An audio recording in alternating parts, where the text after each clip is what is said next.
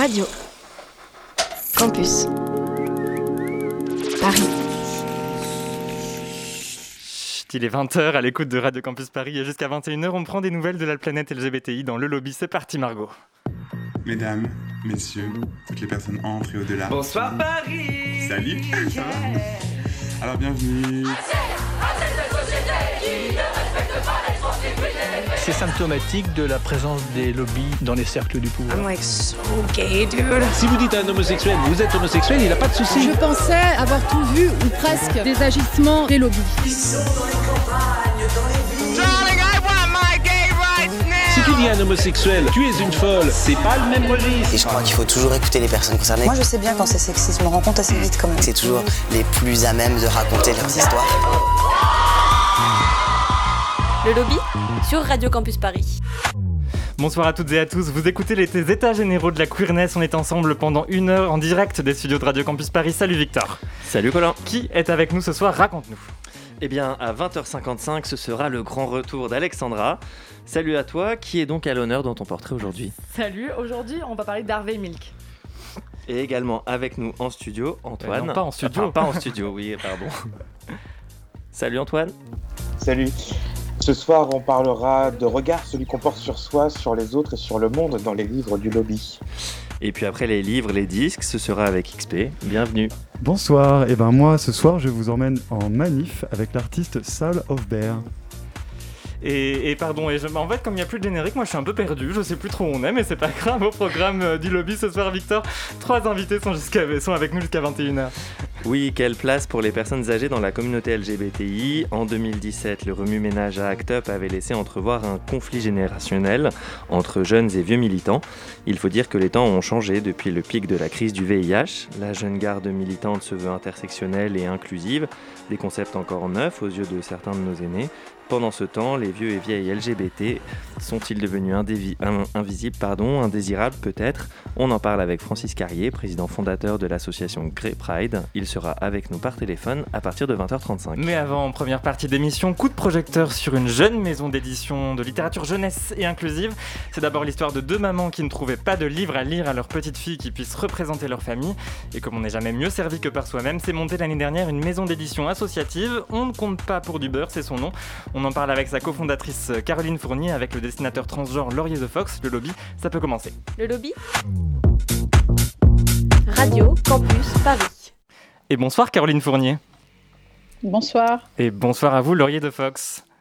Bonsoir. Bienvenue dans le lobby, merci beaucoup d'être avec nous ce soir. On va reprendre depuis le début, Euh, je l'ai résumé en une phrase. Caroline Fournier, est-ce que vous pourriez nous raconter plus en détail euh, l'histoire, la genèse de cette maison d'édition que vous avez donc cofondée avec votre euh, compagne Elsa Kedadouche Oui, alors bah déjà merci beaucoup de nous avoir euh, invités ce soir. Avec C'est plaisir. vraiment euh, un, grand, un grand plaisir euh, pour nous d'être là et du coup de parler de notre projet. Euh, et, et je pense que tu l'as euh, parfaitement bien résumé. Enfin, ce que tu as dit, c'est exactement ça. On n'est jamais mieux servi que par soi-même euh, au bout du compte. En fait, on a eu une petite fille euh, en 2014, donc avec mon ex-compagne. Et, et puis quand elle a commencé à grandir et puis que bon, on a commencé à lui lire beaucoup de beaucoup de livres pour enfants, à un moment donné, je, je supportais plus en fait de tout le temps lire. Oui, alors quand elle, euh, bah, papa, maman, enfin d'être vraiment content, cantonné euh, là-dedans euh, systématiquement. Et puis évidemment, j'ai cherché, j'ai trouvé quelques livres, mais enfin c'était quand même très très restreint, donc on peut pas toujours tourner avec euh, trois livres en gros. Euh, et puis qui était, euh, je, je- je trouvais euh, systématiquement, qui cherchait un peu à expliquer la situation finalement à, à devoir dire bah, qu'est-ce que c'est de maman, pourquoi est-ce que cet enfant a deux mamans? Voilà, et vous vous on- dites, euh, vous vous dites, c'est pas le sujet en fait. On fait des histoires avec des familles euh, pas hétéronormées, mais euh, c'est pas le sujet exactement. Cette, euh, Voilà, c'est ça. C'est-à-dire qu'à un moment donné, moi, j'avais juste envie de lire une histoire à ma fille euh, avec une petite aventure, euh, voilà, comme on peut en lire euh, aux enfants, et- mais où le personnage aurait euh, juste deux mamans, euh, de façon euh, sans explication euh, nécessaire. Juste, c'est un contexte familial comme un autre finalement. Et, et je me suis, et puis au bout d'un moment, je me suis dit, ok, bah puisque ça n'existe pas, eh ben, euh, je vais le faire. On va le faire. Donc, très donne- simplement, hein, de manière euh, finalement assez pragmatique euh, et concrète. euh, la question c'était bon bah ok bah comment on fait ça quoi? Voilà. Et ça donne cette maison d'édition où on ne compte pas pour du beurre, on va en reparler. Laurier de Fox, vous êtes, vous, bien connu de la communauté LGBT pour votre BD en ligne et bientôt en papier, Reconnaissance. illustré pour un public plus jeune, est-ce que c'était quelque chose de nouveau pour vous? Bonsoir. Bonsoir. du coup, oui, je vous, je vous, remercie aussi. Merci beaucoup pour, pour l'invitation. alors, en fait, quand j'ai terminé, euh, j'ai refait une formation en fait dans la, dans la bande dessinée. Et quand j'ai terminé cette formation, je me suis d'abord lancé en fait euh, dans la jeunesse parce que j'ai toujours adoré les livres jeunesse. Euh, ma mère a toujours essayé de m'en trouver qui était, on va dire, ma mère est, féministe deuxième vague. Elle a toujours essayé de me trouver des livres pour enfants qui étaient du coup plutôt féministes avec des petites filles fortes ou des choses comme ça. Elle les trouvait surtout, c'était des traductions de choses qui étaient euh, suédoises ou anglaises. Et ça m'a beaucoup marqué. En fait, j'ai toujours gardé un lien très fort avec euh, tout ce qui était euh, livre jeunesse. Même maintenant, en étant adulte, à 36 ans passés, c'est vrai que j'aime beaucoup en acheter et beaucoup en lire. Parce que je, trouve qu'effectivement, il y, a un gros travail à faire dessus. Et enfin, c'est super important de faire des livres pour les enfants. On leur fait passer énormément de choses. Donc c'est, pour moi, c'est, un travail qui ne devrait pas du tout être euh, dénigré. Euh, mais euh, j'avais pas réussi à, on va dire, à intéresser les éditeurs à l'époque. Et du coup, je me suis plutôt tourné, effectivement, bah, ce dont vous parliez, reconnaissance, et en général, de la bande dessinée militante euh, ou vulgarisatrice. Et on va, on va continuer à reparler de, toutes euh, vos expériences et de, tout ce qui vous inspire. Caroline Fournier et Laurier de Fox sont nos invités ce soir dans le lobby. Et elles viennent nous présenter On ne compte pas pour du beurre, une maison d'édition inclusive et engagée. On vous retrouve dans un instant, juste après les actualités du mois d'avril, présentées par Victor. Ces derniers temps, il n'y a pas eu d'annonce contradictoire sur l'interminable pandémie. Il n'y a pas eu de variant, il n'y a pas eu d'appel de militaires séditieux. Il n'y a pas eu de non-annonce de présentation de la PMA à l'Assemblée. Cette semaine, personne n'a demandé à pouvoir juger les fous. Peut-être que vous avez l'impression d'avoir entendu parler de tout ça. Mais je pense que vous vous trompez. Vous vous trompez parce que ce week-end, quelque part en France, est née la plus merveilleuse petite créature qu'il ait été donné à la Terre de connaître. Vous vous trompez parce que je crois que cette petite personne 100 fois plus aimé que son nom ne l'indique déjà, mérite bien quelques bonnes nouvelles pour son entrée dans le grand monde. Cet enfant aura tout le temps de devenir une militante, une battante, une femme en lutte, d'ouvrir un compte Twitter, mais pour l'instant, j'aimerais que son premier journal radiophonique lui fasse entendre ce que le mois d'avril 2021 nous a apporté de beau, en plus d'un soleil salvateur. Alors quoi de mieux pour commencer que cette Dyke March de dimanche dernier? Cette marche lesbienne en français, troisième du nom. Je dois confesser, honte à moi, que je n'ai pas pu y aller pour cause d'obligations domestiques capitales. Mais j'ai fixé des étagères chez moi, alors c'est un peu comme si j'avais été lesbienne moi aussi ce dimanche. Je n'ai pas eu la chance de vivre ce moment, mais de ce que j'ai vu passer sur les réseaux sociaux, ça avait l'air d'être un moment si beau et si fort que j'ai rarement autant regretté de ne pas être allé à une marche. Toutes nos lesbiennes sûres et leurs alliés semblaient être dans la place physiquement ou en pensée pour revendiquer le vote, enfin, de la PMA pour toutes. Car tu vois, Filou, les lesbiennes sont comme moi, comme nous. Elles n'ont pas envie d'être toujours cantonnées au rôle de tante. Elles aimeraient, un jour, avoir légalement le droit de se réjouir de la naissance de leurs enfants, et plus seulement de ceux des autres légalement. Dans cette manif, elles étaient près de 10 000 à avoir répondu à l'appel du collectif Collage Lesbien. Et il y avait parmi elles celles dont on a déjà parlé ou qu'on a déjà reçues ici. On en profite d'ailleurs pour envoyer un gros message de soutien à Alice Coffin qui a été obligée de quitter Twitter pour quelques jours suite à un violent harcèlement en ligne. Cette manif, c'était le feu. Le feu de celles qui se battent pour toutes et tous, tout le temps, depuis toujours, et qui méritent bien, cette fois, qu'on se batte pour elles. Et tiens, tu sais aussi ce qui s'est passé et qui colle pas mal avec cette info? Il est arrivé un petit truc au petit faf en Loden de la manif pour tous. En raccourci, ça fait LMPT. T'es encore petite, toi, t'as le droit de rire à cette blague. LMPT, donc, qui s'est cru au-dessus des lois et n'a jamais fourni ses comptes de campagne à la commission en charge de ce sujet.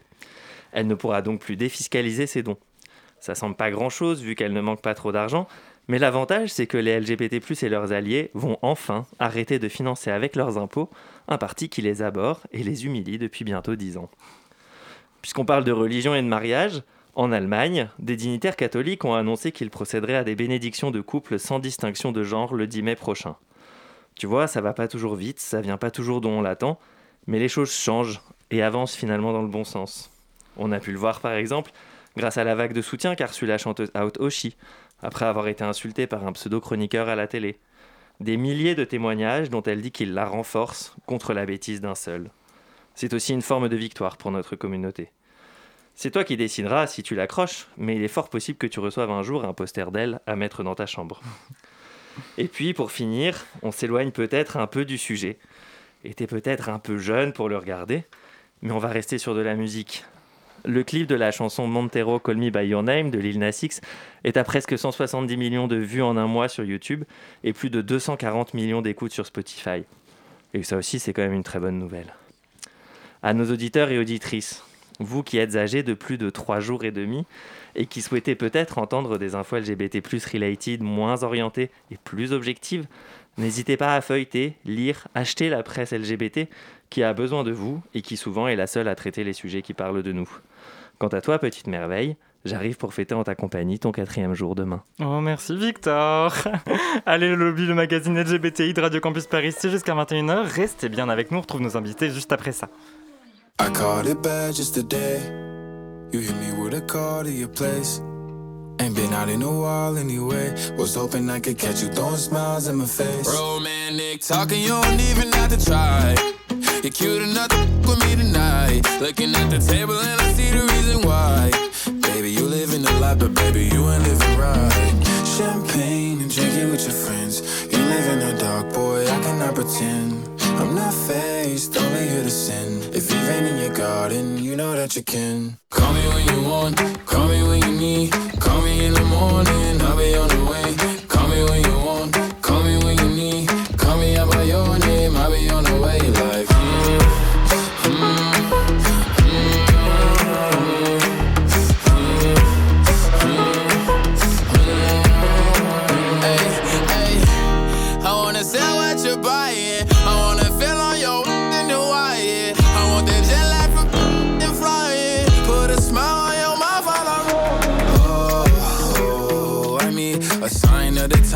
Every time that I speak. A dime and a nine, it was mine every week. What a time and a climb, God was shining on me. Now I can't leave.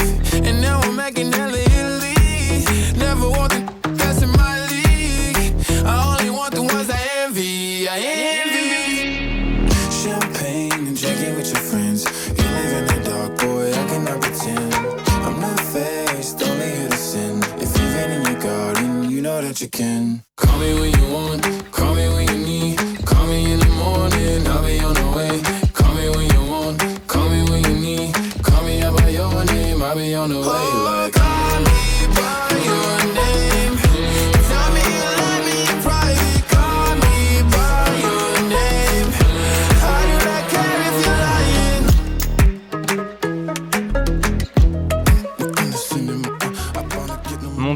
Call Me By Your Name, Lil Nas X, évidemment, dans le lobby. Allez, il est 20h14 sur Radio Campus Paris. Le lobby Radio Campus Paris, Et ce soir dans le lobby, nous sommes avec Caroline Fournier, cofondatrice de la maison d'édition On ne compte pas pour du beurre, et avec le dessinateur transgenre Laurier de Fox, qui euh, illustre l'un des livres attendus pour la fin de l'été, Antoine. Oui, de mon côté, j'ai demandé à Tom Lévesque, éditeur spécialiste de littérature jeunesse et co-auteur avec son frère Nathan Lévesque du guide Enquête d'un grand peut-être, quels étaient les enjeux de la représentation dans la littérature adressée à la jeunesse et à la famille. On l'écoute. La littérature jeunesse, ça fait partie en fait, euh, au même titre que les premiers cercles de sociabilité des enfants, euh, que sont les, la famille ou, l'école, euh, d'un tout qui vient imprégner l'enfant qui dès le plus jeune âge, en fait, surtout au plus jeune âge, fonctionne comme une éponge et absorbe ce qu'il a autour de lui pour se construire, construire ses représentations du monde, euh, pour construire ses projections et, et tous ses possibles. Euh, donc c'est crucial d'approcher tous les univers possibles qui peut, euh, dans lesquels il peut évoluer, se construire, se projeter, dans les familles qu'il peut construire, dans les plus tard sa sexualité quand il sera adolescent, approcher les mille possibles qu'on peut avoir dans la vie et qu'il faut représenter de manière active et joyeuse en littérature en littérature jeunesse. Et j'ajouterais, en fait, pour convaincre même les plus euh, réticents aux, bienfaits de la représentation, que c'est aussi une richesse littéraire d'avoir des nouvelles histoires, des nouveaux personnages, des nouvelles thématiques qui sont abordées. Voilà, donc on écoutait Tom Lévesque, éditeur jeunesse, Caroline Fournier, là où d'autres éditeurs ont proposé quelques rares titres, on en parlait, on en parlait au début de l'émission, mettant en scène de papa, de maman, mais c'est encore très très rare. Votre projet est encore plus ambitieux car chacune de vos publications est engagée pour la visibilité, la représentation des personnes et des schémas familiaux dans toute leur diversité. Quelle est euh, votre définition de la littérature jeunesse? Bah, moi, je constate que d'une manière générale, la littérature jeunesse est vraiment une littérature euh, euh, où il y a énormément de choses. C'est très dynamique. c'est vrai, quand on arrive dans n'importe quelle librairie et qu'on va au rayon jeunesse, il y a pléthore de titres il y a des choses très très belles qui se font. Enfin, c'est moi j'aime beaucoup euh, la littérature jeunesse. Je trouve qu'il y a vraiment des univers merveilleux. Euh, après, c'est vrai qu'à titre complètement personnel, je, sens euh, vraiment un manque sur la question des représentations des, des, enfants et des familles. et c'est à cet endroit-là que nous, on, a voulu se placer tout en étant, justement, tout en ayant vraiment une démarche sur la qualité euh, des récits qu'on propose, la qualité des univers, des illustrations qu'on propose. Ça, c'était vraiment notre ambition. C'est-à-dire que oui, on a envie de mettre en avant des schémas familiaux différents et des enfants euh, qui sont pas assez représentés euh, à notre goût. Et en même temps, on avait vraiment envie, et on a vraiment envie de relever le défi d'une grande qualité pour ça. Euh, en s'entourant du coup d'illustrateurs et d'illustratrices dont on apprécie vraiment euh, la qualité graphique de, ce qu'il et elle proposent. On va pouvoir reparler de tout ça. Alors justement, on, l'a dit, les, premières sorties sont, attendues pour la, fin août.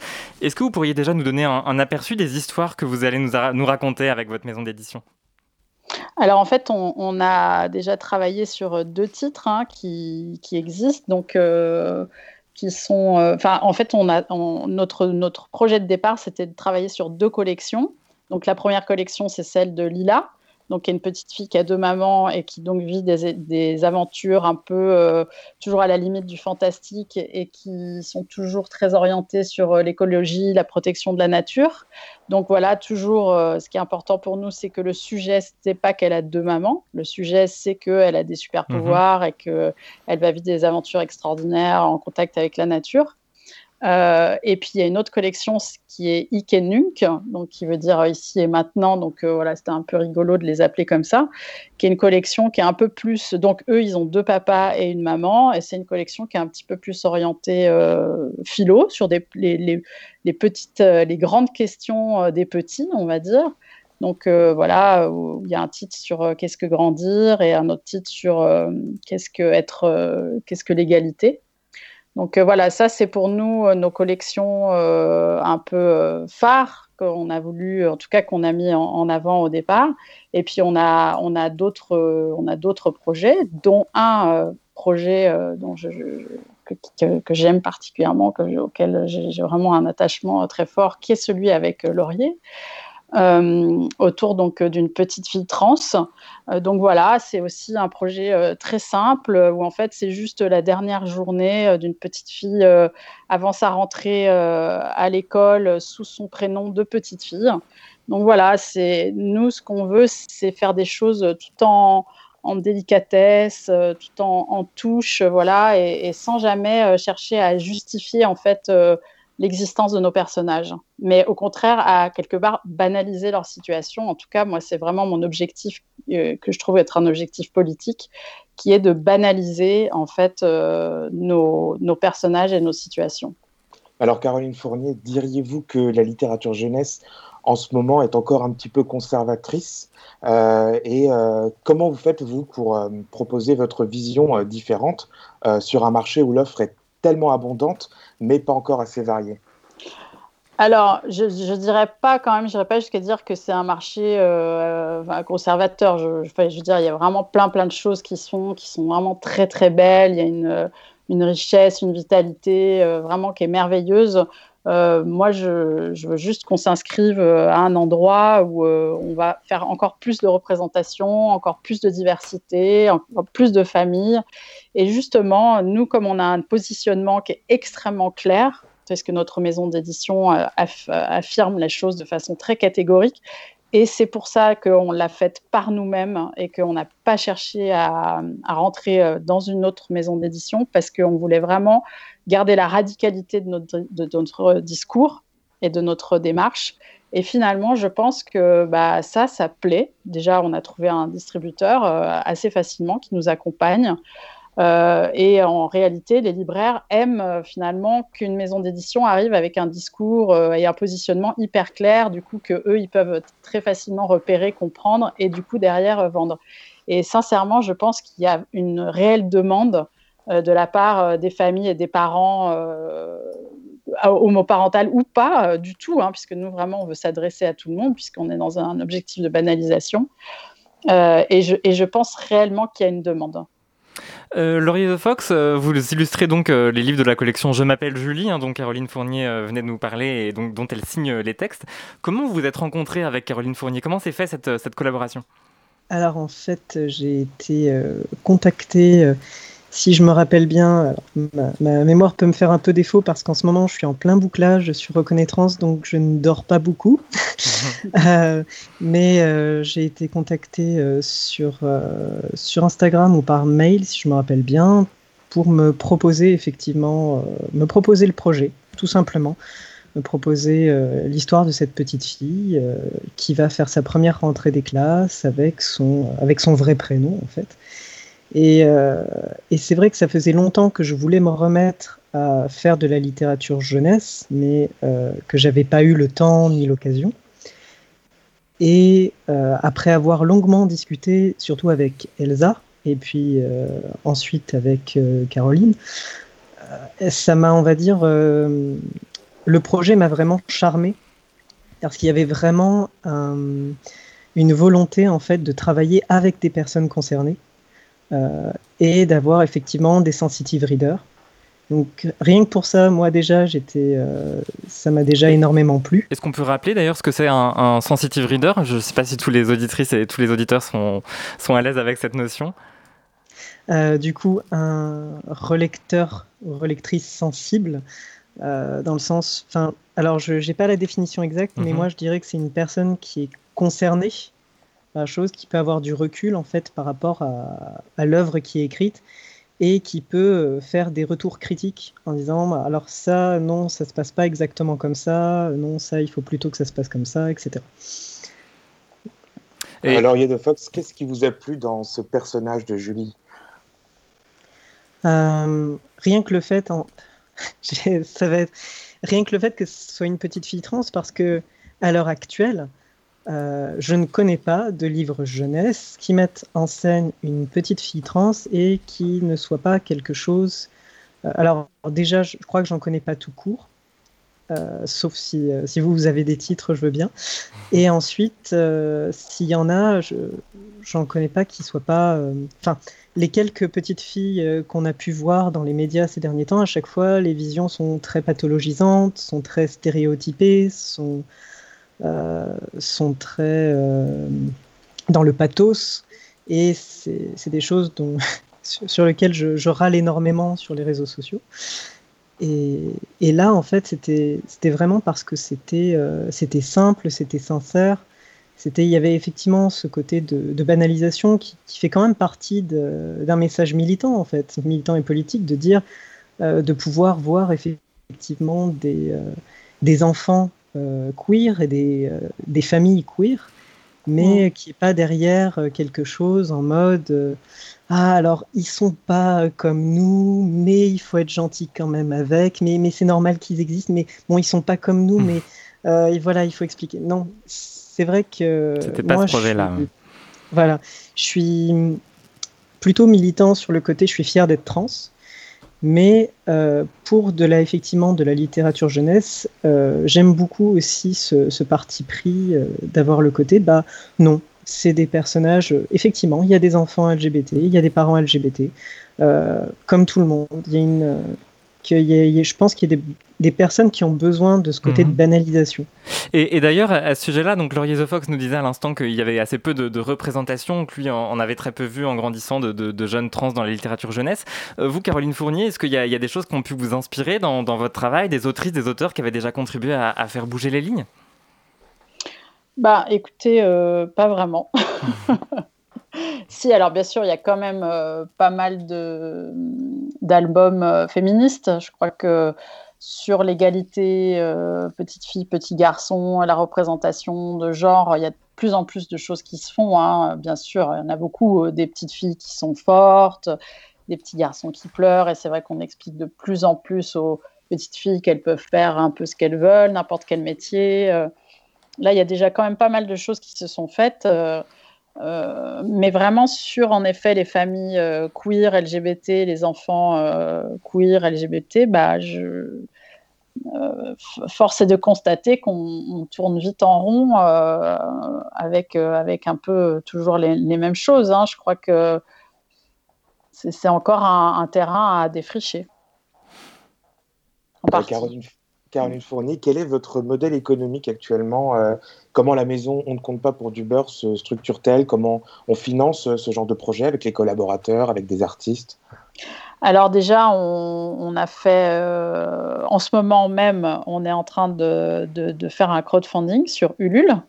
Donc, euh, on ne compte pas pour du beurre sur Ulule, euh, donc qui, marche très bien. Oui, vous venez d'arriver au 100%. Hier, jour de la journée de la visibilité lesbienne, 100%. Euh, oui, oui, oui, on a, on a dépassé les 100%, donc en je sais pas combien de jours, mais finalement c'était quand même assez rapide. Et il nous reste encore plus de enfin 28 jours, je crois, je ne sais plus exactement. Donc, euh, du coup, il nous reste encore beaucoup, beaucoup de jours là, euh, chouette, pour pouvoir euh, encore augmenter cette cagnotte. Donc, on est vraiment super, super contente.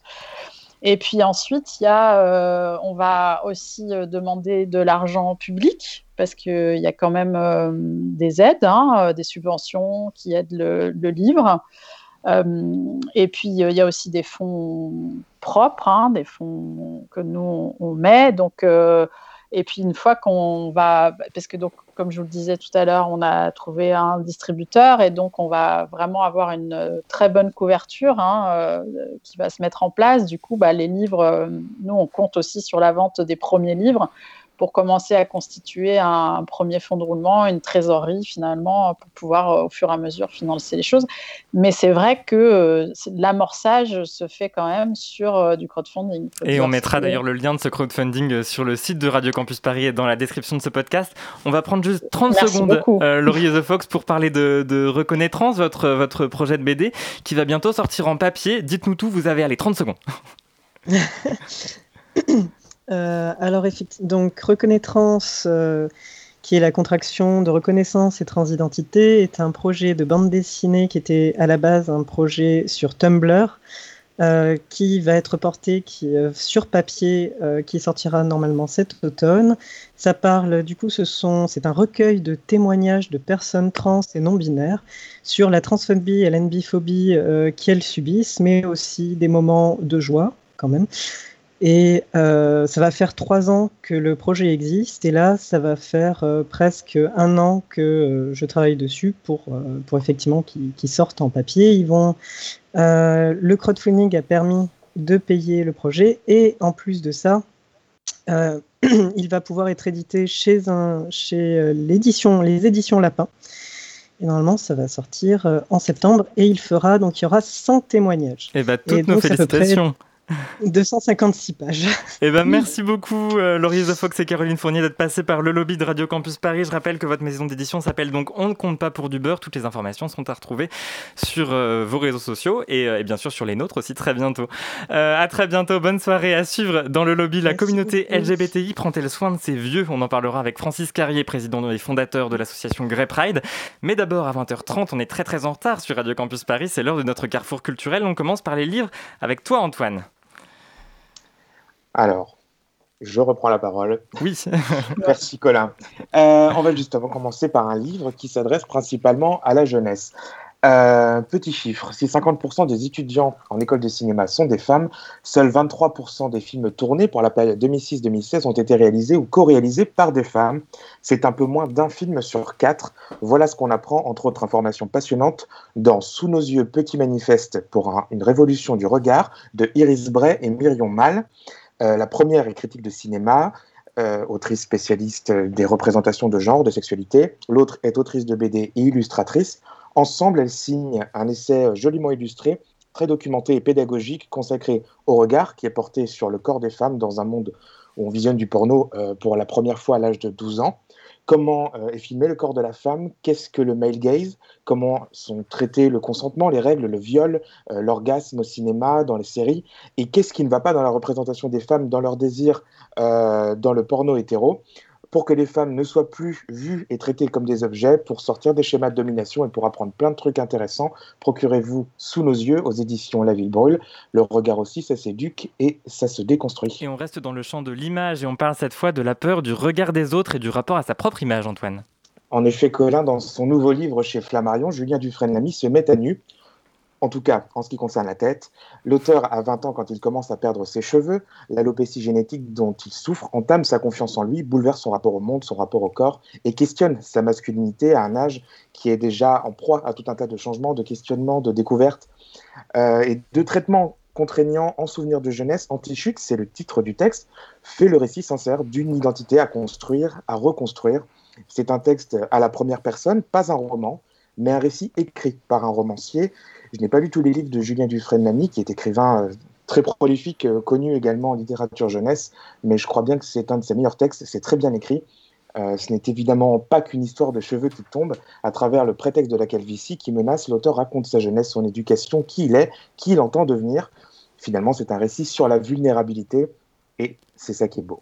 Mais alors Antoine, tu nous parles pas de poésie cette semaine? Mais si, bien sûr, bien sûr. Ah, quand même. Vous vous souvenez peut-être de son premier roman Événement, Ça raconte Sarah, paru en 2018 aux éditions de Minuit. Eh bien, Pauline Delabroix-Allard revient en librairie avec un recueil de poésie à l'iconopop. Ça s'appelle Maison Tanière. C'est un journal intime, poétique et photographique, consigné durant deux étés à l'abri du monde, le temps d'une réclusion vertueuse au rythme des vieux vinyles qui crachent leurs chansons et leur nostalgie, et des plafonds qui craquaient imperceptiblement au-dessus de celle qui écrit l'ennui, la mélancolie, la finitude, l'absence et le manque de l'autre compose ce joli recueil ensoleillé et contemplatif. Dans la première partie, par exemple, l'autrice passe de vieux vinyles, elle les photographie dans chaque pièce de la maison et elle écrit, habitée par l'album qui fait résonner tout un tas de choses en elle. Maison Tanière est l'un des trois nouveaux textes à l'Iconopop, la collection de recueils de poésie contemporaine des éditions L'Iconoclaste, avec La fin de leur monde du chanteur du groupe Ayam Akhenaton et euh, le titre décomposé de Clémentine Beauvais, euh, qui est également autrice pour la jeunesse. Allez Antoine, il te reste juste une, minute pour parler d'un maximum de livres top, top chrono. Challenge accepté. Voici quelques recommandations express pour piquer votre curiosité. Vous pouvez retrouver au rayon Young Adult Les Nouvelles Vagues, le roman d'Arnaud Catherine qui fait suite à Romance chez Robert Laffont, un texte qui met en scène des jeunes personnages LGBT qui s'aiment, qui se découvrent, qui se, qui se construisent. Voilà, c'est nécessaire. Je vous propose également de jeter un coup d'œil à Foucault en Californie de Simon Wade chez Zone. Ce n'est pas un roman, mais le récit bien réel des aventures du philosophe ouvertement homosexuel Michel Foucault, qui, pour résumer, prend du LSD dans le désert des Mojaves avec ses potes américains entre deux conférences dans les années 70, photo en pantalon pas de def incluse. Enfin, je vous ai parlé d'Iris Bray tout à l'heure. Son livre Le regard féminin, paru initialement aux éditions de l'Olivier en 2020, ressort au format poche aux éditions Point dans une collection explosive, avec notamment la ressortie du texte de Paul B. Preciado, Testo Junkie, mais aussi Le sexe selon Maya, un texte super drôle et bienveillant de Maya Mazoret qui répond à tout un tas de questions liées à la sexualité. Et enfin, Sororité, un recueil collégial de textes euh, inédits dirigés par Chloé Delhomme, avec entre autres Juliette Armanet, Lorraine Bastide, Alice Coffin, Rebecca Chaillon, Lola Lafont ou encore Ovidie. Dans cet ouvrage, chaque autrice raconte comment elle est arrivée à la sororité. Et en effet, si la fraternité ne va pas de soi, bien que gravée en lettres majuscules sur les frontons de toutes les mairies de France, dans un pays où il y a plus, euh, plus de femmes pardon, que d'hommes, la sororité n'est pas une évidence non plus. Et il est grand temps, écrit Chloé Delhomme, de faire le choix d'une force collective et de passer à l'action. Je sais pas vous, mais moi, ça me donne envie de repartir en manif. Mais si, nous aussi, évidemment. Merci beaucoup, Antoine. On retrouve toutes ces références sur le site de Radio Campus Paris à la page du lobby ou dans la description de ce podcast. Et très bientôt sur Instagram où vous êtes chaque jour plus nombreux à nous suivre et ça fait vraiment très plaisir. Le lobby Et je crois qu'il faut toujours écouter Radio Campus Paris. Et il y en a un autre qui veut repartir en, en manif. Bonsoir XP. Eh ben, bonsoir Colin. Créateur de la plateforme Les Disques du Lobby où tu mets chaque mercredi un ou une artiste queer à l'honneur. Ça se passe sur SoundCloud. Qu'est-ce que tu nous fais découvrir ce soir?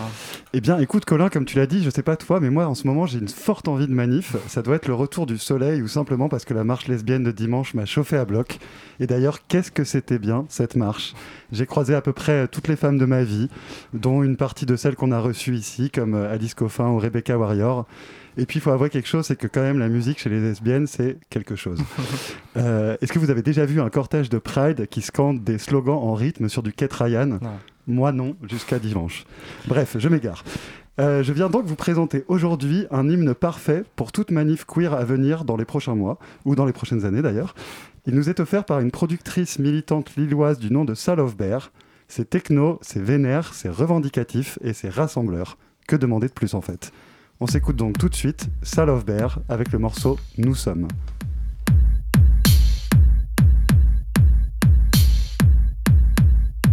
Nous sommes, nous sommes, nous sommes, nous sommes.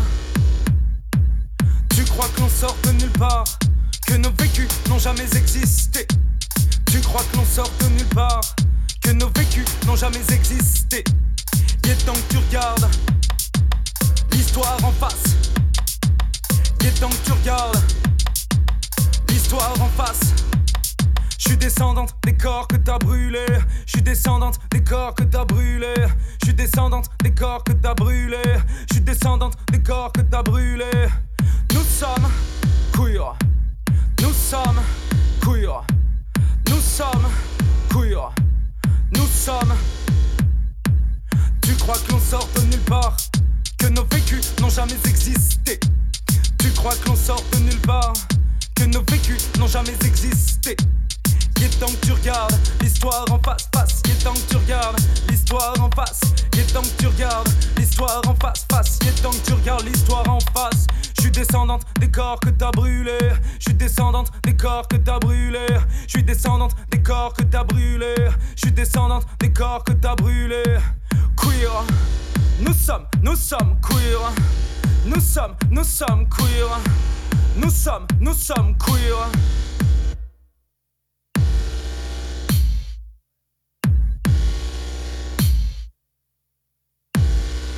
On va réécrire l'histoire et faire pour que la tienne. On va réécrire l'histoire et faire pour que la tienne brûle. On va réécrire l'histoire et faire pour que la tienne brûle. Brûle. On va tout brûler. On va tout brûler dans la même flamme qui t'a servi à brûler nos ancêtres. On va tout brûler. On va tout brûler dans la même flamme. On va tout brûler. La même flamme. Nous sommes Seul of Bear, c'était le choix musical d'XP, merci beaucoup. Merci Colin. Quel est le programme des disques du lobby demain? Et je craignais que tu me poses cette question puisqu'il n'y en a pas. Ah bon, on aurait peut-être dû en parler avant l'émission, euh, éventuellement. je comptais le faire et j'ai oublié, mais allez sur notre nouveau site internet, il y a un merchandising absolument incroyable qui permettra de soutenir le projet. Et d'ailleurs, tu portes un t-shirt, on, on, le mettra sur, sur Instagram. Allez, vous écoutez Radio Campus Paris, il est 20h39.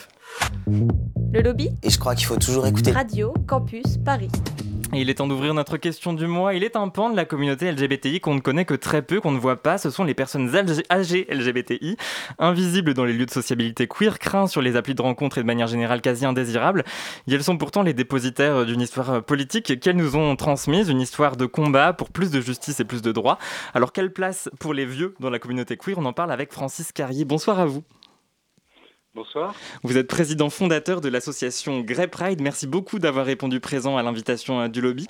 Euh, Grey Pride, en, en, quelques mots, qu'est-ce que c'est? Est-ce que vous pouvez nous raconter la jeunesse de cette association? Bah, C'est assez simple. C'est que bon, moi, je suis un ancien militant depuis 68 euh, du phare du GLH, c'est-à-dire euh, le moment où on a commencé à parler d'identité, d'orientation sexuelle. Euh, et par la suite, j'ai été administrateur de aide pendant très longtemps. Puis plus tard, je suis allé au Petit Frère des Pauvres pour m'occuper de personnes âgées. Et donc, naturellement, à un moment donné, j'ai posé la question de savoir si parmi les gens que l'on suivait, que l'on accompagnait, il y avait des personnes LGBT. Et là, j'ai vu de grands yeux s'ouvrir euh, et j'ai vite compris que c'était une non-question. Euh, c'est même pas une discrimination quelconque, c'est euh, quelque chose qui n'est qui n'était même pas envisagé. Mhm. un impensé. donc euh, voilà, un impensé Mhm. total. donc, bah, je me suis un petit peu renseigné, j'ai regardé à l'étranger ce qui se faisait, j'ai regardé un petit peu si en France il y avait d'autres structures qui qui travaillait sur ce, thème. Et donc, euh, vu le, le, désert ambiant, je dirais, euh, je me suis décidé à créer donc Grey Pride, il y a maintenant euh, cinq ans, pour rendre visible une toute une, une, une, grande population, puisque les seniors euh, LGBT se représentent, euh, de plus de 60 ans, représentent au moins 800 000 personnes. Absolument, et, euh... et ça passe par euh, un message très sex-positif, si je puis dire. Je pense notamment à cette campagne que vous avez baptisée La Révolution Senior, que j'ai découverte euh, en, en, préparant l'émission, où on voit des, des, personnes âgées reproduire des positions du Kama Sutra tout habillées, précisons-le tout de même. Euh, ça donne des photos très colorées, très belles, assez drôles aussi, parce qu'ils ont l'air de, de, prendre beaucoup de plaisir à faire ça. Pourquoi est-ce que c'est important ce message, Francis Carrier? C'est important pour euh, redonner une, identité. Euh, c'est simple, c'est qu'en vieillissant, euh, bien, il y a une fâcheuse tendance à disparaître en termes d'orientation sexuelle, de désir, de, sexualité, parce que bon, dans, dans, la société dans laquelle on vit, la sexualité est associée aux jeunes et aux beaux. Je précise aux beaux aussi, parce que si beaucoup de gens vivent une discrimination très importante par rapport à la sexualité dès l'instant où ils ne sont pas dans les normes. Et les vieux ne sont pas du tout dans les normes de la sexualité. Euh, et donc, euh, redonner des images positives de désir avec des personnes âgées, eh bien, c'est une façon de, euh, réinterroger la société sur le fait que bien, euh, on a une sexualité de notre naissance à notre mort. Et euh, elle peut évoluer, elle change, c'est certainement pas la même, mais euh, nous sommes des êtres sexuels avec des désirs. Et si on veut conserver notre intégrité, il faut être respecté dans la globalité de ce que nous sommes, et la sexualité en fait partie. Donc plutôt que de parler de choses qui sont euh, tristes, angoissantes, euh, euh, liées à la solitude, l'isolement, la maladie, etc., j'ai essayé de, retrouver, de recréer des images autour d'aspects positifs, joyeux, qui permettent d'imaginer et qui permettent aux gens de se projeter dans leur propre vieillesse en disant, après tout, oui, euh, je suis, euh, encore jeune, mais euh, à, quel, moment de ma vie devrais-je abandonner le désir de plaire, d'aimer, d'être aimé, de désirer? C'est un petit peu, c'est une évidence, mais pourtant les vieux sont exclus de tous ces aspects-là et sont considérés comme des objets de soins et non pas comme des personnes avec une identité complète. Et justement, sur cette question de, de la sexualité, si on la pousse encore, euh, encore plus loin, euh, pour les personnes les plus âgées, parmi les plus âgées, euh, notamment celles qui sont par exemple dans des établissements d'accueil en EHPAD, euh, moi j'ai le souvenir de ma mère qui a longtemps travaillé en EHPAD et qui me racontait que dans un de, des établissements où elle travaillait, il y avait un couple de lesbiennes qui s'était formé et que tout le monde riait sous cap tout en faisant semblant que ça n'existait pas vraiment. Est-ce que c'est une situation qui vous est apparue comme ah, fréquente oui.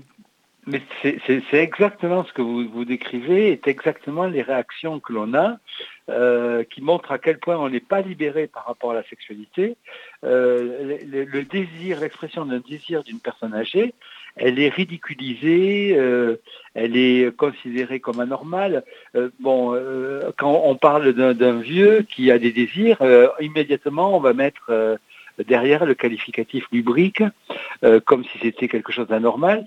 Et pour une femme, c'est pire, puisque euh, on considère qu'une femme, euh, qu'elle exprime ses désirs en étant âgée, c'est quelque chose de totalement inadapté et impensable. Donc elle ne peut être que malade si elle, exprime encore un, désir quel qu'il soit. De toute façon, cet apprentissage du regard et de la sexualité, euh, on l'apprend très tôt dans, la, dans le monde LGBT. Hein. Euh, à 40, 50 ans, lorsque vous êtes dans des applis de rencontre et qu'on vous répond euh, je ne suis pas gérontophile, vous comprenez vite que bien il faut pour pouvoir avoir existé par rapport à ses propres désirs, c'est très difficile. Et pour une femme, c'est pire. Pour une femme, c'est inapproprié de que encore elle, elle pense euh, pouvoir avoir une sexualité et, avoir du désir. Alors peut-être un, remède à ça, vous, allez nous dire ce que vous en pensez, ce sont les, projets de maisons de retraite LGBT qui, se montent depuis quelques années. Quel regard vous portez là-dessus? C'est, euh, je dirais que c'est une, une possibilité. Il faut absolument pas imaginer que euh, ça convienne à tout le monde. Mhm. pour beaucoup, se retrouver uniquement entre personnes LGBT n'est pas envisageable. Euh, donc pour certains, au contraire, ce sera quelque chose qu'ils souhaiteront. Mais euh, je pense que ce que l'on doit retenir, c'est le choix individuel. Euh, c'est le choix individuel de chacun, le respecter et de pouvoir aller dans des endroits et vivre avec des endroits avec des personnes que l'on choisit quelle qu'elle soit. Et donc, ce n'est pas un problème communautaire, c'est un problème affinitaire. Pour pouvoir vivre et vieillir avec des gens avec qui on installe une relation de solidarité, eh bien, il faut avoir envie d'être avec eux. Il ne faut pas être placé, il faut aller soi-même dans un lieu dans lequel on se sent à l'aise, dans lequel on, s'identifie, dans lequel et si c'est que des mecs euh, PD, c'est que des mecs PD. Si c'est euh, un mélange d'hétéros, de ce que l'on veut, eh ben, c'est très bien. ce qui compte, c'est d'imaginer, de, vieillir dans des lieux qui nous ressemblent et dans lesquels on a envie d'aller. C'est ça qui compte.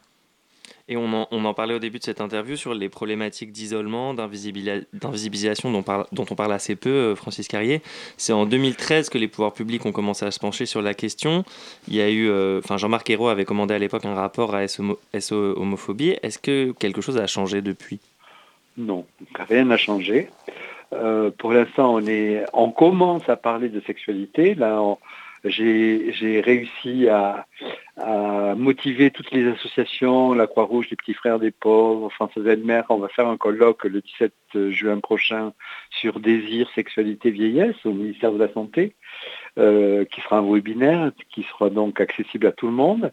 Mais euh, globalement, on en est aux prémices, euh, parce que pour une raison simple, c'est que déjà, euh, on est dans une notion de place, c'est-à-dire on place les gens, on place les vieux comme euh, on trouve une place pour un prisonnier, mais pas, euh, on appelle ça des lieux de vie, mais ça ne s'appelle pas des lieux de vie. Les lieux de vie, par définition, c'est des lieux que l'on choisit. donc aujourd'hui, on ne choisit pas où on va, où on va vieillir on va vous placer dans un endroit en urgence la plupart du temps. Et on est loin aujourd'hui de respecter l'identité des personnes, que l'on soit LGBT ou pas. Euh, elles, deviennent progressivement et très rapidement, euh, elles appartiennent à une catégorie, les vieux, une catégorie à part. Euh, on voit bien que pendant le Covid, on a désigné cette catégorie pour les assigner à résidence, leur interdire de sortir, leur interdire de voir leur famille. et on a l'impossibilité aujourd'hui de, respecter l'identité des personnes et donc leur orientation sexuelle, leur identité de genre, et aussi, euh, je m'occupe, je me préoccupe des personnes vivant avec le virus du SIDA, qui sont euh, de plus en plus nombreux dans le grand âge et pour lesquels aussi euh, c'est une, impossibilité d'imaginer rejoindre un lieu dans lequel ils seront discriminés ou, ou au pire, euh, ils devront se cacher. Euh, la, pire des choses, c'est d'imaginer que à la fin de sa vie, on est obligé de s'inventer une vie et on est obligé de se cacher euh, sur tout ce qui a concerné notre vie, nos amours, nos désirs. tout ça est inacceptable et c'est une grande violence aujourd'hui. Ah. Mais c'est général, c'est-à-dire qu'on ne respecte pas l'identité des vieux, on les, les assigne à une catégorie et on les considère comme des objets de soins et pas comme des personnes à part entière. Alors pour euh, conclure, euh, Francis Carrier, aujourd'hui la communauté LGBT cherche à être euh, la plus inclusive possible. Elle réfléchit davantage à l'accessibilité de ces lieux de sociabilité pour les personnes en situation de handicap. Elle va penser de, façon plus intersectionnelle, on dit, pour, pour intégrer à, ces personnes les personnes non blanches. Alors peut-être on pourrait dire que, les personnes vieilles sont peut-être un peu exclues de ces, ces réflexions. En tout cas, ces notions d'inclusivité et d'intersectionnalité, ce n'est qu'assez récemment qu'elles se sont imposées au sein de la communauté LGBT. Vous, Francis Carrier, vous êtes militant depuis les années 80 militants dans la lutte contre le VIH.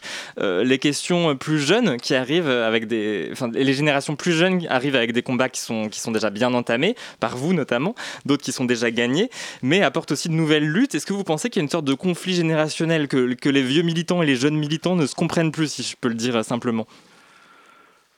Je ne sais pas si j'appellerais pas ça un conflit. Je pense que c'est euh, un comme on l'a dit au début de, de cette interview, c'est un impensé.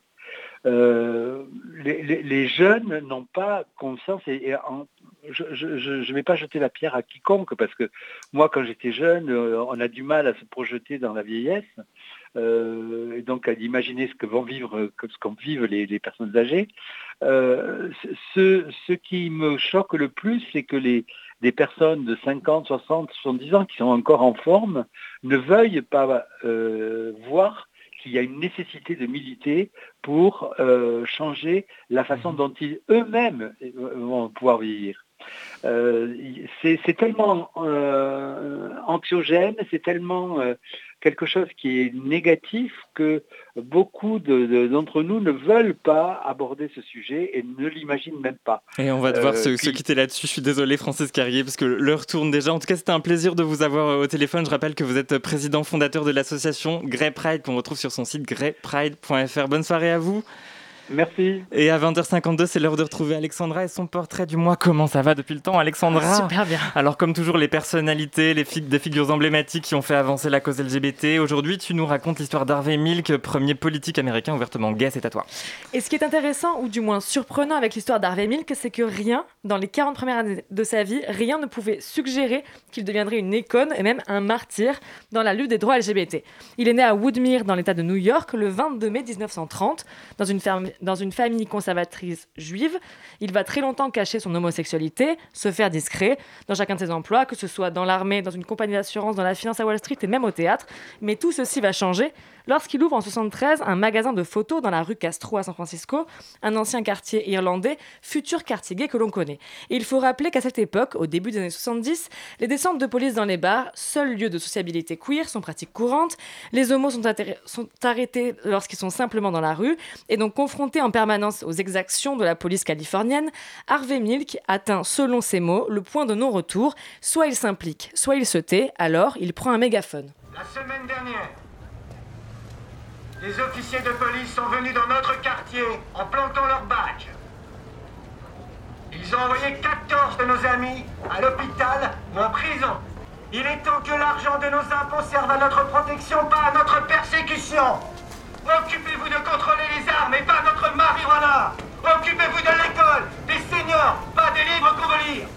Compagnons dégénérés, j'ai le plaisir d'annoncer ma candidature comme conseiller municipal de la ville de San Francisco. Il commence tout juste à s'impliquer dans la vie politique locale, mais il part de zéro. Il n'a pas d'argent, pas d'équipe et aucune idée de comment une campagne doit être menée et échoue. Alors, il attaque différemment.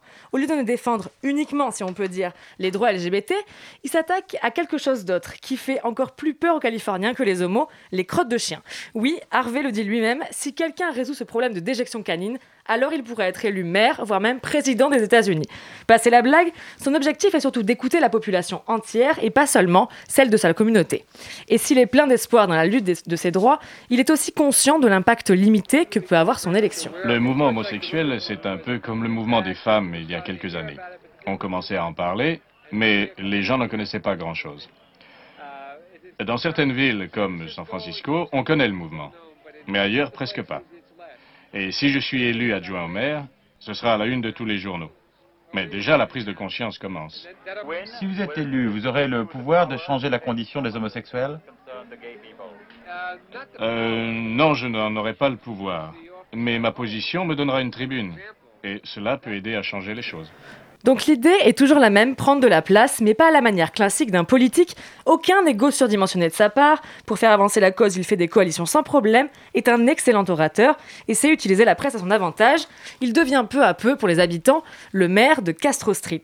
Mais pour l'instant, il n'est pas encore élu. Ce n'est qu'en 77 qu'un changement de scrutin va lui donner un petit coup de pouce. Les superviseurs, donc superviseurs, pardon, équivalents de nos conseillers municipaux, sont maintenant élus par district donc non plus au niveau municipal, mais au niveau local. Milk, très populaire dans son quartier, est alors élu représentant du 5e district et devient le premier homosexuel ouvertement déclaré comme tel à être élu dans une grande ville des États-Unis. Nous avons, vous et moi, la même impression. C'est comme euh, si c'était le nouvel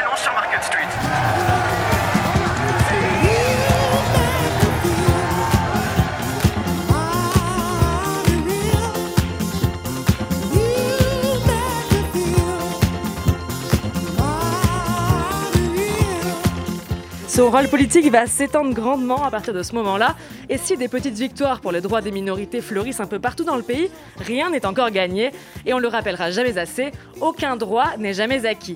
Une vague de discrimination traverse les États-Unis en Californie et prend le nom de Proposition 6, laquelle vise notamment à interdire les membres de la communauté homosexuelle d'être enseignants.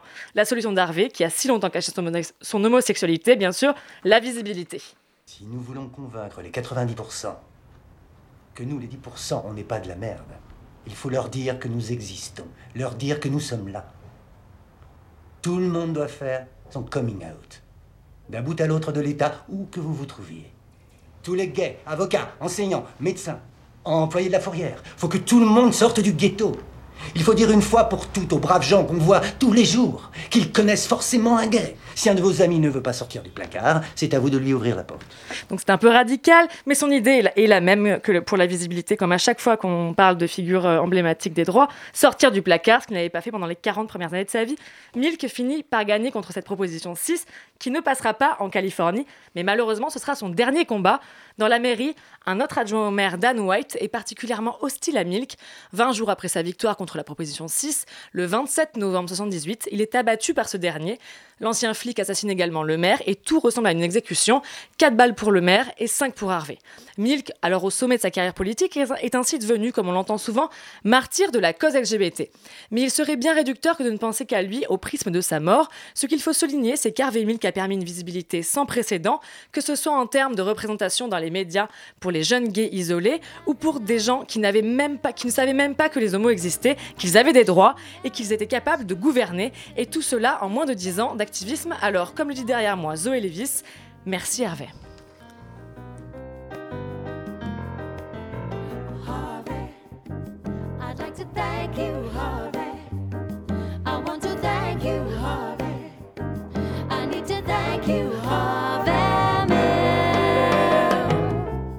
Merci beaucoup Alexandra, encore un génial portrait à retrouver en podcastant cette émission sur vos applications de balade ou diffusion, Spotify, Deezer, Apple Podcast ou encore Podcast Addict.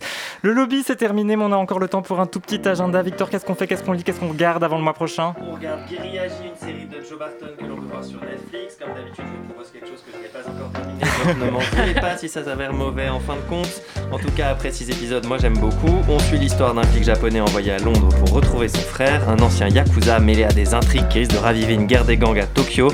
Dans sa quête, il est notamment aidé par Rodney, un jeune queer incarné par le magnétique Will Sharp, acteur-réalisateur nippo-britannique. Alexandra, pareil, mais en cette fois plus court. Oui, un DJ set par Cecilia da Colonia, donc l'immense Cecilia da Colonia, euh, samedi à 22h sur les ondes de Radio Campus Paris. Xavier XP. Moi, je vous recommande le livre Diva de Sarah Dahan qui tire une galerie de portraits des divas pop internationales avec beaucoup d'intelligence et surtout beaucoup d'humour. Antoine, es-tu toujours là?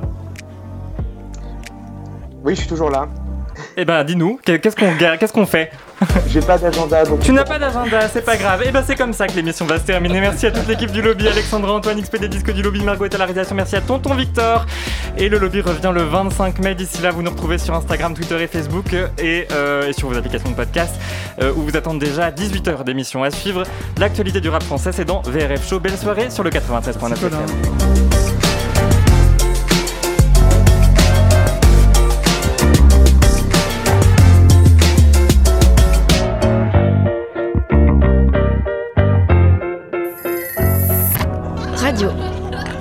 Campus.